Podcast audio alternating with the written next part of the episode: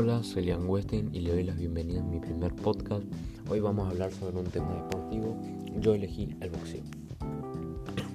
El boxeo, del inglés boxing, también llamado a veces boxeo inglés o boxeo irlandés, y comúnmente conocido como box, es un deporte de contacto en el que dos contrincantes luchan utilizando únicamente sus puños con guantes, golpeando a sus adversarios de la cintura hacia arriba dentro de un cuadrilátero especialmente diseñado para tal fin. La pelea se lleva a cabo en breves secuencias de lucha denominadas asaltos y de acuerdo a un preciso reglamento, el cual regula categorías de pesos y duración del encuentro. En otros aspectos, de un modo más general, boxeo o boxing se refiere a un amplio género de deportes de combate en la que dos oponentes se enfrentan luchando utilizando los puños tapados por guantes y diferenciándose según sus reglas diferentes deportes como el ya mencionado boxeo inglés o boxeo proporcionalmente dicho. El boxeo francés o sabate, el boxeo chino o boxeo shaolin, el kickboxing o boxeo japonés, el muay thai o boxeo tailandés, el sun tukan o boxeo filipino y los antiguos estilos de pugilato griegos como el pic machia y el pancracio. Después de la inclusión de los Juegos Olímpicos en la antigüedad del siglo VII, la primera codificación de las normas que regulan los encuentros de boxeo se remonta a 1743, mientras que las reglas, todavía vigentes, fueron establecidas en 1889 por el marqués de Queensberry, quien, entre otras cosas, introdujo el uso de los guantes. Tradicionalmente ha sido considerado como una práctica deportiva exclusivamente masculina, aunque también existan mujeres que practican este deporte. El reconocimiento de los derechos de las mujeres y los avances en la lucha contra la discriminación han permitido que en las últimas décadas se registraron un auge del boxeo femenino, por lo que los Juegos Panamericanos de 2011 y los Juegos Olímpicos del verano de 2012 incluyeron el boxeo femenino en varias categorías. Ahora vamos a hablar de la historia del boxeo. Desde sus orígenes, el boxeo ha sido un deporte popular practicado aún antes de haber sido incluido en los Juegos Olímpicos. Entre los otros deportes que se practicaban en la antigua Grecia estaba el boxeo. En Roma, los contendientes usaban los cetus, protectores metálicos para las manos, tachonado de clavos con el que llevaban a matar hasta a sus oponentes. La lucha y el boxeo son dos de los deportes más antiguos y hay registros que se remontan al cuarto milenio antes de Cristo. En Egipto y en el Oriente los primeros datos de una pelea de boxeo en los tiempos modernos se ubican en Inglaterra en 1681. El duque de Albemarle organizó un combate entre su mayordomo y su carnicero, y en el siglo XVII se lucha por dinero. En esa época todavía no había guantes. Pero a su vez los espectadores hacen un combate entre eh, un combate de apuestas. Normalmente estos combates solían acabar de manera fatal matando incluso a sus rivales. El primer campeón de los pesos pesados fue el inglés James Fick en 1719. El primer reglamento fue formulado en 1743 por el campeón John Broughton. Luego fue modificado y cambiado. En 1865 se comienza a aplicar la reglamentación redactada por el marqués de Queensberry, la cual ha permitido hasta la actualidad el último campeón también de los pesos pesados con los puños desnudos fue el estadounidense John L. Sullivan, quien peleó y ganó el último combate autorizado de este tipo en 1889 contra Jake Kilrain, bajo las reglas de Queensberry. Cuando tuvo que usar guantes, Sullivan perdió el campeonato de los pesos pesados siendo derrotado por James Corbett en Nueva Orleans, Luisiana, el 7 de septiembre de 1892. Durante el siglo XX, mundialmente el boxeo disfrutó de la popularidad en varios países. Su auge fue propicio por la fundación de diversos organismos y organizaciones que regulen y promovieran la práctica. De igual forma, establecimientos deportivos dedicados a la enseñanza y ejercicio de enfoque pugilístico exitosamente fueron establecidos. El deporte produjo muchos atletas destacados, entonces la gran mayoría varones, y muchos eventos profesionales fueron promovidos y televisados. Algunos combates se hicieron famosos y obras, incluyendo expresiones cinematográficas, incluyeron el tema del boxeo o fueron creadas alrededor del boxeador.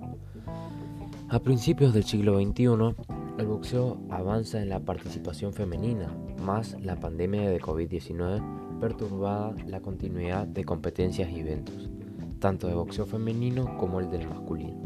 Para el primer trimestre de 2021 hay eventos más que se continúan en precauciones.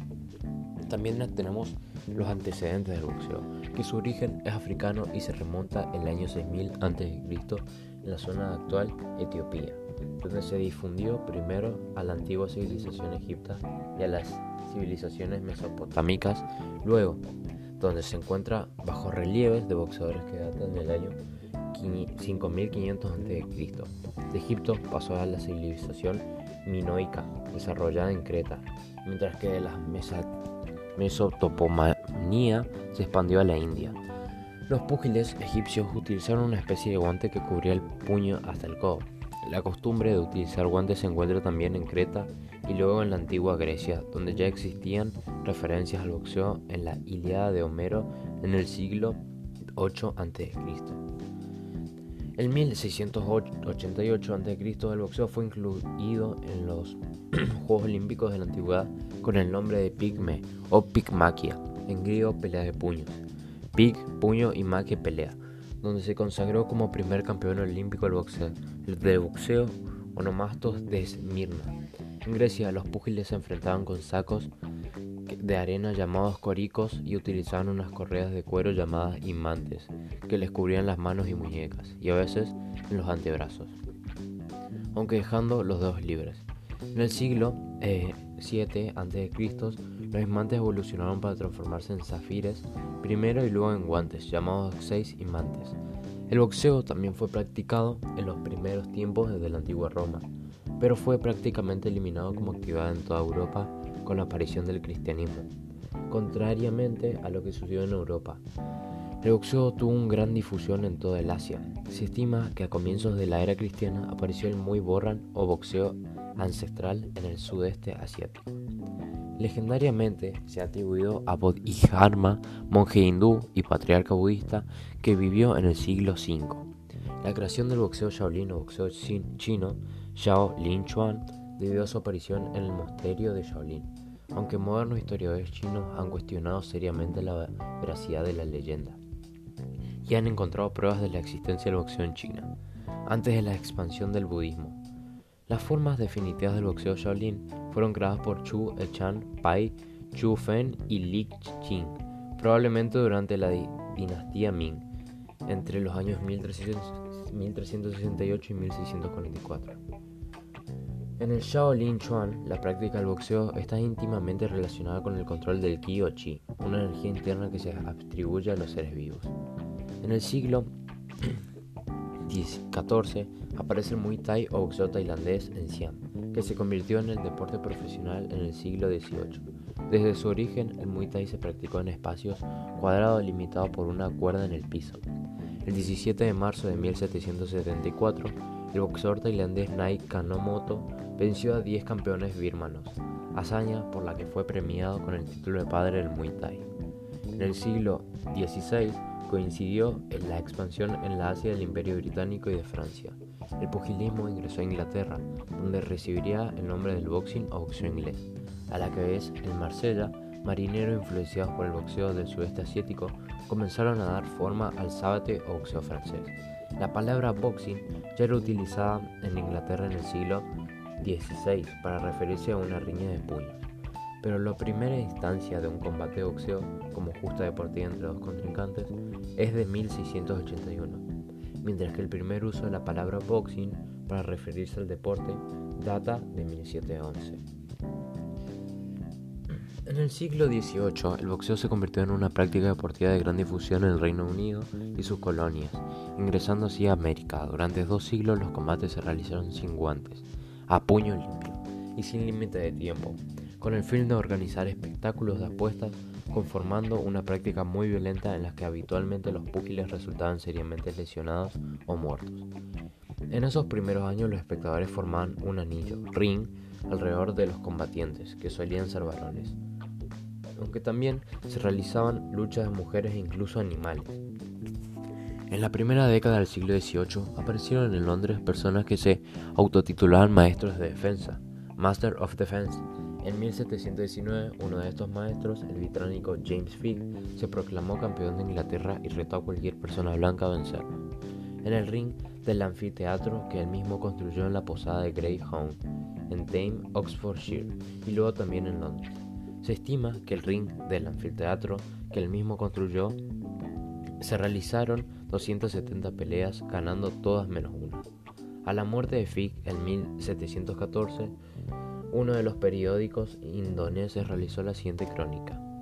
El sábado pasado hubo una prueba de habilidad entre el invicto de muerte de un lado y del otro. El hasta ese momento invicto héroe M.R. James Fick, el famoso luchador por premio y maestro de la noble ciencia de la defensa.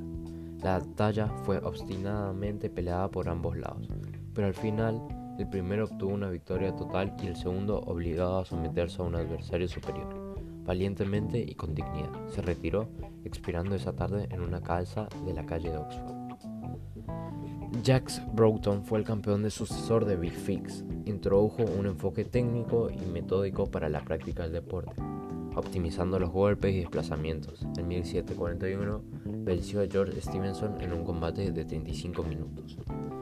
A resultas de cual Stevenson murió pocos días después. Inicialmente, Broughton abandonó la práctica del boxeo, pero luego se convenció de que él mismo precisaba de reglas pensadas con el fin de evitar que los pugilistas sufrieran daños irreversibles. De ese modo, el 16 de agosto de 1743, Jake Broughton dio a conocer en su anfiteatro de Tottenham Court Road las primeras reglas del boxeo moderno, que serían conocidas por su nombre y que le valdrían el reconocimiento como el padre del boxeo inglés.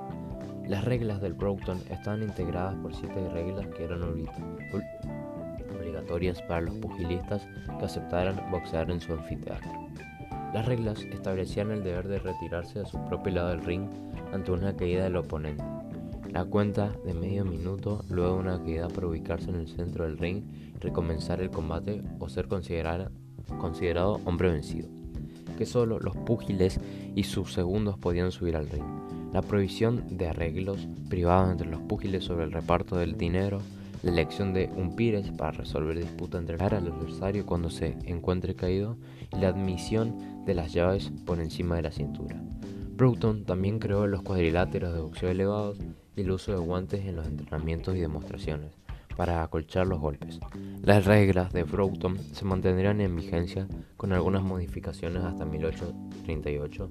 Fueron reemplazadas por las reglas de Lonesome Price Ring. En este periodo se introdujo el boxeo en Estados Unidos. El primer boxeador estadounidense del que se tiene noticia fue Bill Richmond, 1763 hasta 1829. Un afroamericano nació esclavo conocido como el Terror Negro, quien solo perdió una pelea en 1805, cuando tenía 41 años. Combatió contra el entonces campeón mundial Tom Cribb para ser derrotado en el asalto 60.